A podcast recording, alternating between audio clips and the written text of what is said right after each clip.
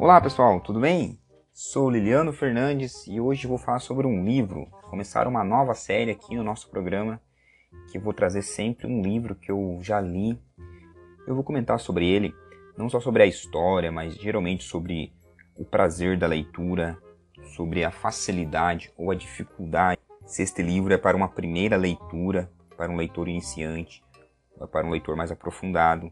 Vou falar sobre o papel, sobre a edição, sobre a tradução sobre curiosidades, sobre o autor. Então vou falar muita coisa além da história. Vou tentar não dar muitos spoilers né, da história quando ele for de ficção, que é o caso hoje, de literatura, né? Vou até fazer esse, nem sei se é tanta ficção assim. Parece muito mais o livro de hoje um retrato dos dias atuais do que uma história fictícia, mas ele é um livro de literatura que foi escrito em e outra curiosidade sobre esses episódios que vai ser assim, ó, eu vou falando com o livro aqui na mão e vou puxando o que vier na minha cabeça. Não tem muito roteiro, não tem muita coisa que foi escrito.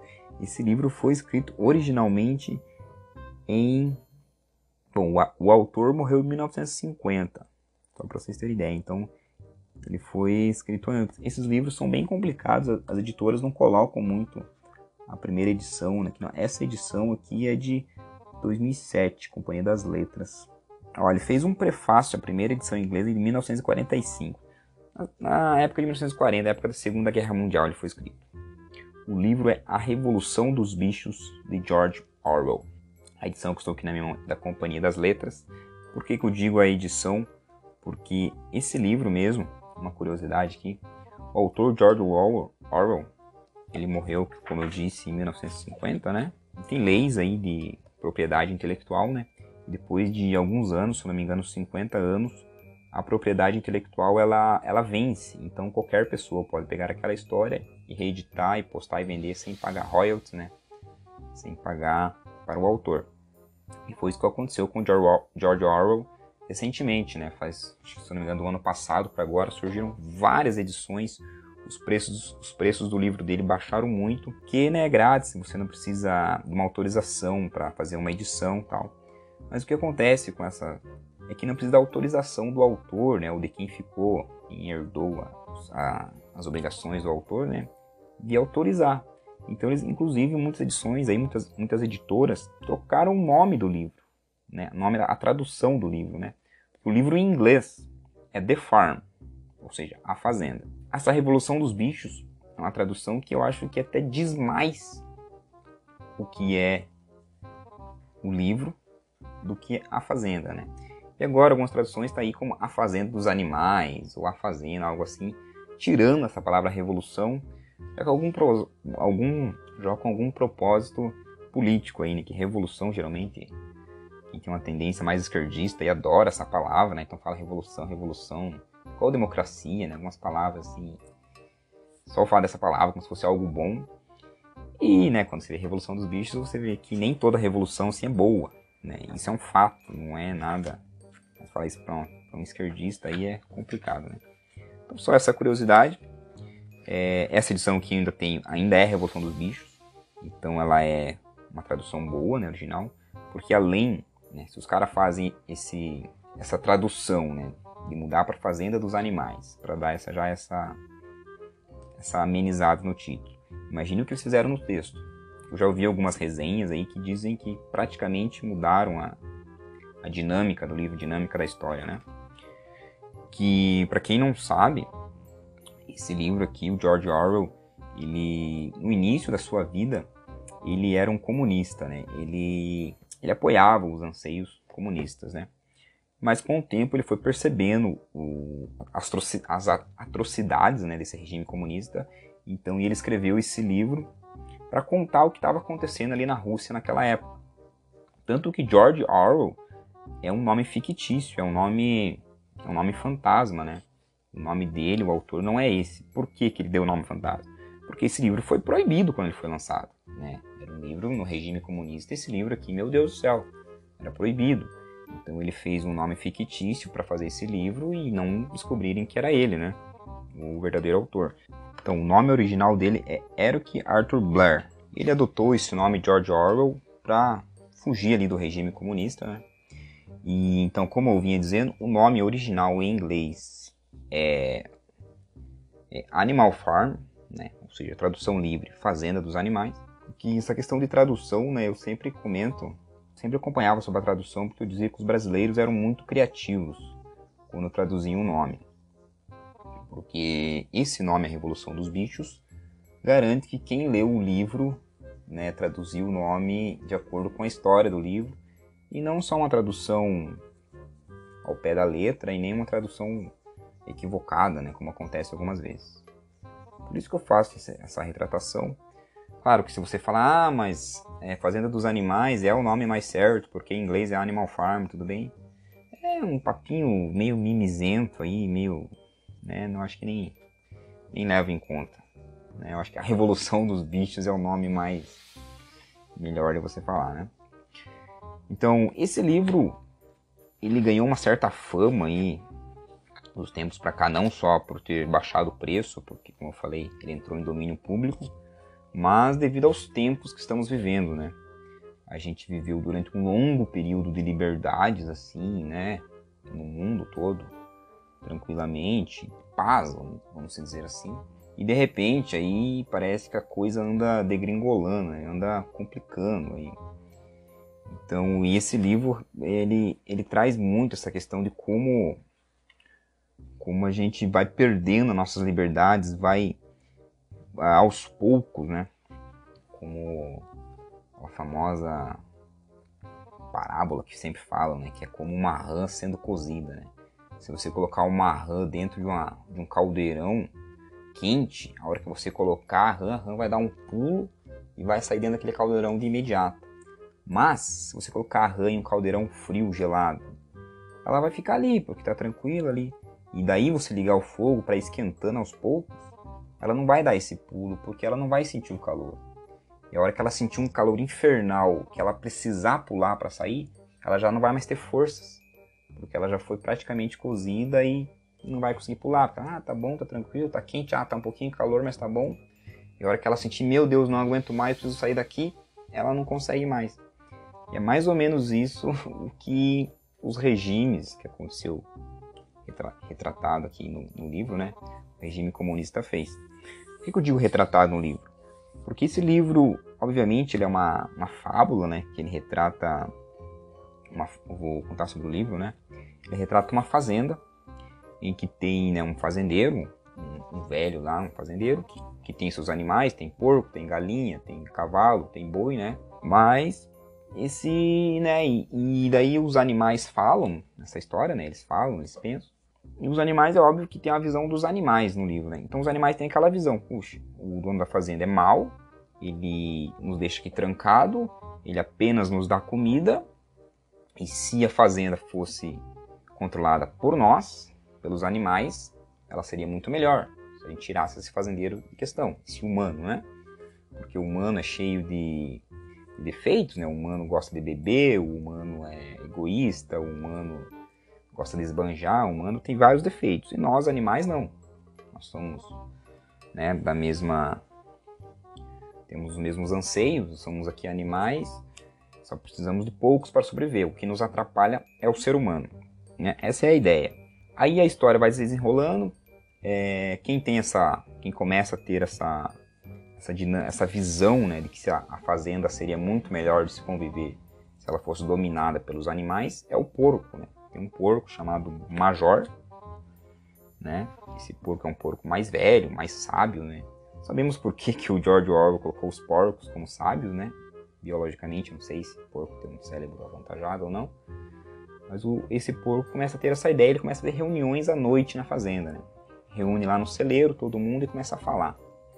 Ah, pessoal, se a fazenda fosse assim, fosse assado e tal. E aí ele propõe uma revolução, né? Ele propõe que eles tomem a fazenda desse fazendeiro. Então, uma bela noite, falei, não vou dar muito spoiler, eles conseguem fazer essa revolução, tocam o fazendeiro lá da fazenda e, e eles tomam, tomam o poder.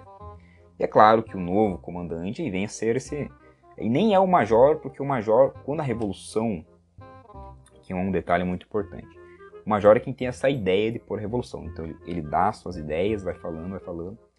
Mas quando a fazenda aquela ideia é dominada por todos os animais, que óbvio que no começo há uma, uma resistência, né? Entre, ah, um fala, ah, não sei, tá legal sim, tá confortável. Quando a revolução toma conta de todo mundo, todo mundo decide tomar conta da fazenda, os animais são em maioria, têm mais poder, né? Esse major já, já morreu, ele já faleceu, ele era velho, já morreu. E outros porcos é que, com a ideia do major, né, ah, lembra que o major falava assim, o major falava assim, que começaram a implantar essa revolução. Então é óbvio que daí tem um outro. Aí foram dois porcos Putz, que eu vou pegar o livro aqui, eu não me lembro o nome, eu não tenho uma boa memória. Foram outros dois porcos que começaram a dominar, a ter o poder. Né? Esses dois porcos entravam sempre em decisões em conjunto tal, e eles foram tocando a fazenda sem, sem nenhum ser humano. É, no começo foi as mil, mil maravilhas, aí vão fazendo as relações que vocês têm com, com a história de qualquer país, em qualquer momento histórico, tá? Aí no começo foi as mil maravilhas, né? A fazenda sem o ser humano, beleza, cada animal faz o que quiser, o cavalo não precisa mais carregar todo aquele peso, o porco não precisa mais comer aquela lavagem, ele pode comer outra comida, o cachorro fica solto, não precisa mais ficar amarrado, e as galinhas, tranquila, e não precisa mais ficar botando ovo, botando ovo, né? Bota o ovo a hora que quiser, e por aí vai. Mas com o tempo, como com o tempo foi passando, algumas, né, o, o Major tinha deixado algumas regras, né, algum, como fossem uns 10 mandamentos, assim, né, e vou ver se eu acho até onde tá essa parte aqui da... Mas, né, um dos, uma das grandes frases que o Major falava era assim, ó, o homem é nosso verdadeiro e único inimigo. Retire-se da cena o homem e a causa principal da fome e da sobrecarga de trabalho desapa desaparecerá para sempre. Então, está vendo como ele sempre né, coloca o inimigo em comum e sem aquele inimigo a gente vai ser tudo perfeito, né? Aí tem um hino, né? E tem, tem muitas coisas aqui que eu não achei que fosse. Aqui, sete mandamentos para os animais assim seguirem, terem uma, uma boa convivência na fazenda. Um, qualquer coisa que ande sobre, sobre duas pernas é inimigo. O que andar sobre quatro pernas ou tiver asas é amigo. Nenhum animal usará roupa. Nenhum animal dormirá em cama. Nenhum animal beberá álcool. Nenhum animal matará outro animal. Todos os animais são iguais. Olha que, que lindo o discurso, né? Perfeito, lindo, maravilhoso. Se todos os animais seguirem isso aqui, esses sete mandamentos, os animais serão felizes para sempre. Esses, então esses mandamentos foram escritos assim, né? Teve um bicho lá que aprendeu a escrever, acho, não lembro qual. Né? Foram escritos em um mural lá para todos os animais lembrarem e era como um mantra assim. Só que com o passar do tempo, os porcos, que eram os que tinham dominado, eles começaram a ter alguns, alguns costumes assim da boa, da boa vida, porque estava tudo bem, estava tudo tranquilo, tudo bem, fazenda bem administrada, comida sobrando, né? Então eles começaram já a querer, a primeira coisa que eles quiseram aqui é usar roupas, né? Daí eles apagaram esse mandamento de lá do mural. Aí as pessoas falaram, não, mas tinha um mandamento, aí ninguém mais se lembrava qual mandamento era aquele, porque tinham muitos animais, a maioria não sabia ler ainda, era o que tinha ouvido alguém falar. Então tem muitas coisas assim, tem muitas relações com a nossa vida. A imprensa faz isso com a gente o tempo todo, né? Para as pessoas parece que estão sem memória Acho que eu vou ter que fazer uma relação, não queria fazer muita relação com o mundo atual, mas fazer uma relação a essa questão de pagar o mandamento. Né? Todo mundo sabe que, que teve aí, por exemplo, aos sete ventos a mídia, políticos, todo mundo falando que ah, a vacina Coronavac ela é 100% eficaz contra casos graves e mortes, diz estudo. Passou-se a aplicar e pouco tempo depois morreu um, morreu dois, morreu três, gente internada e aconteceu muita coisa. Aí parece que eles se esqueceram que eles falaram isso lá atrás. Simplesmente como se, né? Ah, não, não foi bem isso, não foi bem assim, não é bem assim que lá. Então isso é retratado aqui de forma literária muito bem. É, muitas outras relações que temos com a vida atual. Eu não vou falar todas elas porque não tem como falar sem dar spoiler da história e, e não é muito legal. Então, o que eu queria dizer sobre a leitura? Ela é uma leitura fácil. Eu acho que qualquer um pode ler esse livro aqui. Ela, ela só não é muito bem dividida em capítulos, né? Eu gosto de ler livros que tem a divisão em capítulos bem definida, que você lê os capítulos e você entende como é a divisão do livro. Aqui não, é um, é um, é um take só. Né? Um take só, é um capítulo ali que é dividido por partes, né? Um, dois ali, mas ele não tem muita divisão assim. Como um take só. Mas ele é, ó, o livro todo, sem o pós-fácil, são, assim, é, são 112 páginas. São 100 páginas aí, bem tranquila. É, dá para ler aí, não precisa ler com pressa, né? O pessoal aí que fala, ah, eu peguei o livro, li uma hora, duas horas, leio um livro por semana. Eu não consigo compreender esse pessoal, a leitura que eles fazem. Deve ser essa leitura dinâmica que é uma porcaria, né? Que você não retém nada. Eu leio bem devagar, então né, eu não sei dizer quanto tempo eu demorei para ler esse livro aqui, porque eu leio meia hora por dia no máximo, às vezes 40 minutos. Então eu demoro muito tempo para ler. Mas é um livro que dá para ler sim, não ele não tem palavras muito difíceis, que você precisa ir, não é nem Machado de Assis, né, que você precisa estar com o dicionário do lado. Ele é bem tranquilo.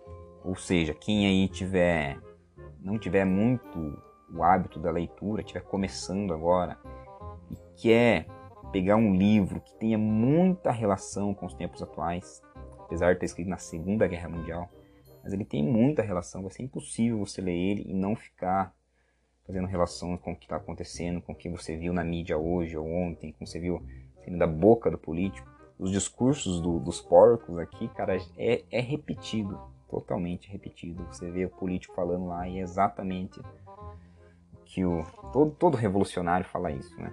Então acho que é isso que eu tinha que falar desse livro, para não dar muitos spoilers. Vale a pena a leitura, muita leitura. Eu vou fazer outros programa. Esse aqui é o curtinho, 20 minutinhos, falando de livro. Falar mais sobre qual é a sensação da leitura, se é fácil, se é difícil, a edição, curiosidades e se vale a pena ler ou não. Alguns eu vou trazer aqui e vou falar, não vale a pena ler. É importante dizer também que nenhum desses livros é patrocinado, então não estou vendendo o livro, só estou indicando por uma razão muito simples é, muito tempo já eu tenho essa teoria, ela, na verdade não é uma teoria minha, é uma teoria do Feynman, que a melhor forma de você aprender é você ensinando, você falando sobre aquilo.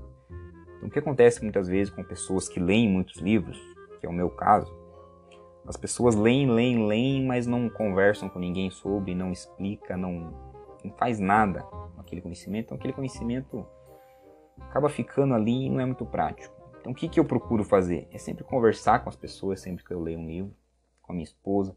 Quando ela não quer me ouvir, eu converso com o espelho, com o meu cachorro. Eu tento imaginar eu explicando aquilo para alguém.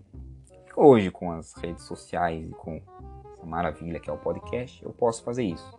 Então, posso vir aqui, terminar de ler um livro e dizer sobre ele. Sobre o que eu achei, sobre como que é e o que eu aprendi com ele. Então, o que eu aprendi com esse livro é que a política é sempre igual. Desde a Segunda Guerra Mundial, muito provavelmente antes, as teorias políticas são muito parecidas. É sempre um inimigo comum, o nós contra eles. A mídia trabalha muito para apagar os fatos, para distorcer os fatos. E nós, os bichos, como na história, que sempre pagamos o pato. Não importa se quem está controlando a fazenda é o fazendeiro, ou se a gente tira o fazendeiro e a gente coloca lá um outro bicho, que no caso foi o porco. Com o passar do tempo, logo ele estará tendo os mesmos costumes do fazendeiro e também estará nos explorando. Vou dar já um spoiler, é o que aconteceu com isso aqui. Os porcos começaram a ter os mesmos hábitos dos seres humanos e logo eles adaptaram aquele mandamento em que os, todos os animais eram iguais. Uma famosa frase que você já deve ter visto aí em algum lugar é todos. É? é a frase original, o mandamento original era assim, ó. Todos os animais são iguais. Aí eles mudaram assim, ó. Todos os animais são iguais, vírgula. Mas uns são mais iguais do que outros. Esse caso eram os porcos. Acho que com isso posso terminar aqui, né? Valeu, pessoal. Muito obrigado e até o próximo programa.